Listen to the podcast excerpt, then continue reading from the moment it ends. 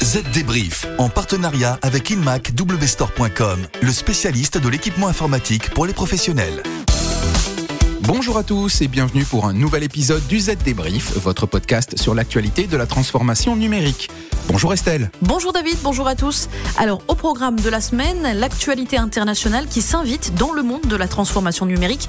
Je veux parler bien évidemment du conflit en Ukraine et de ses conséquences sur le géant de la sécurité informatique russe, Kaspersky. Il sera aussi question du secteur des smartphones reconditionnés en France. Certains acteurs utilisent le terme reconditionné n'importe comment, une belle arnaque, vous l'entendrez. Cette semaine, on va aussi vous parler du dernier bébé d'entrée de gamme de la marque à la pomme, l'iPhone SE millésime 2022. Il sera aussi question de gros sous avec les 1,7 milliards d'euros d'investissement prévus par le gouvernement français pour la 5G industrielle. Notre rubrique pratique sera dédiée au nettoyage et à la désinfection des AirPods. Et pour finir, nous verrons avec Louis Adam de la rédaction de ZDNet qu'il n'est pas si facile de savoir qui lance des cyberattaques contre vous. Allez, le Z débrief, c'est parti. Dernières infos. La guerre en Ukraine fait rage et les sanctions internationales contre la Russie ne cessent de tomber.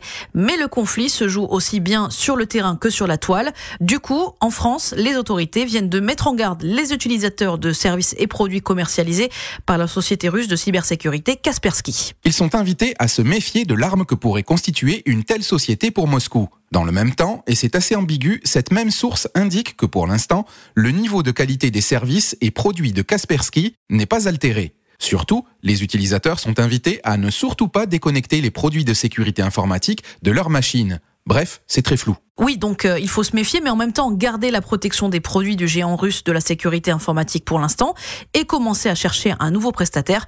Enfin bref, euh, ce n'est pas très clair tout ça. Hein. Du côté de Kaspersky, on ne prend pas parti dans le conflit et on se borne à dire que la guerre n'est bonne pour personne.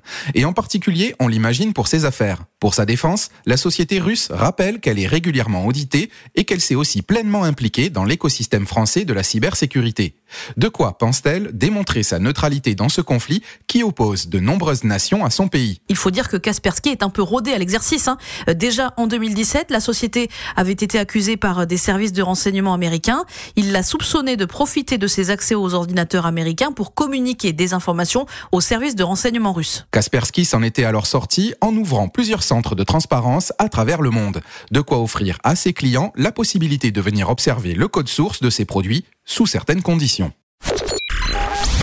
Et maintenant, ce coup de tonnerre dans le monde des smartphones et tablettes reconditionnés. Une enquête de la DGCCRF, la Direction générale de la concurrence, de la consommation et de la répression des fraudes, montre que plus de la moitié des magasins et sites de vente en ligne spécialisés dans ces produits sont aujourd'hui dans l'illégalité. Ça fait beaucoup quand même, hein. surtout quand on connaît l'engouement pour ce matériel bon marché. Rien qu'en 2020, le reconditionné a pesé pour 13% de l'ensemble des smartphones vendus en France, une proportion qui ne fait qu'augmenter depuis. Le piège, c'est que le terme reconditionné implique que l'état et le fonctionnement de ces appareils a été vérifié, ce qui suppose à chaque fois la réalisation d'une batterie de tests et certains reconditionneurs se montreraient peu regardants sur la qualité des tests qu'ils effectuent. Et surtout, les éléments fournis aux clients ne leur permettent pas de connaître le degré d'usure des équipements, ni de comparer les produits entre eux, ou encore de comparer la qualité d'un produit reconditionné à un produit neuf. Sans parler de la proposition de garantie payante de deux ans pour ces produits, alors que légalement, elle est gratuite. Ou encore des manquements dans la certification des produits reconditionnés, car oui, cela nécessite de faire appel à un organisme tiers accrédité. Bref, c'est un peu la jungle sur ce marché. De quoi amener l'État dans les mois à venir à modifier la réglementation sur ces produits reconditionnés, histoire de protéger un peu mieux les Français de ces arnaques. Allez David, je vous laisse la parole car comme à chaque fois qu'on parle d'Apple, c'est vous l'expert. Alors racontez-nous quelles sont les caractéristiques du dernier né d'Apple? Eh bien la société vient de dévoiler son nouveau smartphone d'entrée de gamme, l'iPhone SE de troisième génération. Par rapport au précédent sorti il y a deux ans, ce smartphone, dit économique, a en plus une connectivité 5G, un processeur A15 et un meilleur appareil photo. L'appareil dispose aussi toujours d'un écran de 4,7 pouces, mais cette fois-ci, le verre est plus résistant à l'avant comme à l'arrière. Parlons maintenant euh, des choses qui me fâchent généralement chez Apple. Le prix, j'imagine qu'il est encore euh, mirobolant. Pas du tout. S'il y a deux ans, l'iPhone SE 2020 se vendait 489 euros, la version 2022 est à 529 euros. Quoi? C'est une plaisanterie? Oui, Estelle. Apple avait promis de baisser le prix de ses smartphones dédiés aux clients modestes. Un pari que la société n'a sans doute pas su relever en raison des pénuries actuelles de puces et de l'augmentation des prix générales constatées sur le marché des smartphones. Au fait, si vous êtes intéressé, les précommandes ont commencé pour une disponibilité de l'appareil en magasin le 18 mars. Pariez sur la modernité avec le Lenovo ThinkBook. Une gamme pensée pour l'entreprise, conçue pour vous avec ses différentes tailles d'écran pour répondre à tous vos besoins. Choisissez l'ultra légèreté avec le ThinkBook 13X, la polyvalence avec le 14S Yoga convertible, les performances maximales avec le 15P ou le double écran tactile avec le Lenovo ThinkBook Plus. Découvrez toute la gamme Lenovo ThinkBook chez InMac W Store. Le chiffre marché. Penchons-nous maintenant sur les ambitions du gouvernement en matière de 5G pour les professionnels. Il souhaite rendre la 5G plus attractive pour les entreprises et pour cela se prépare à un investissement de 1,7 milliard d'euros d'ici 2025. C'est le chiffre de la semaine. L'an passé, au mois d'octobre, les autorités ont amorcé une opération séduction sous la forme d'une mission pour la 5G industrielle. L'objectif identifier les freins à l'adoption de la 5G par les industriels français et proposer des actions concrètes pour rendre la nouvelle génération de technologies mobiles plus attractive. Sept freins au développement euh, de la 5G industrielle en France ont été identifiés.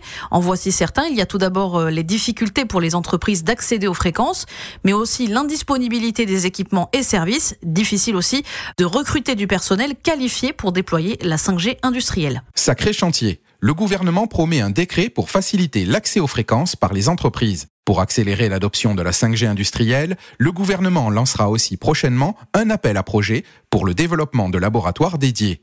Ils seront placés dans des campus destinés à rassembler l'écosystème en un même lieu pour mieux accompagner ces industriels. Et les projets pour le développement de cette 5G vont continuer de recevoir des subventions, un montant de 735 millions d'euros d'ici 2025, et les autorités espèrent ainsi, par effet de levier, permettre donc de mobiliser jusqu'à 1,7 milliard d'investissements sur cette période.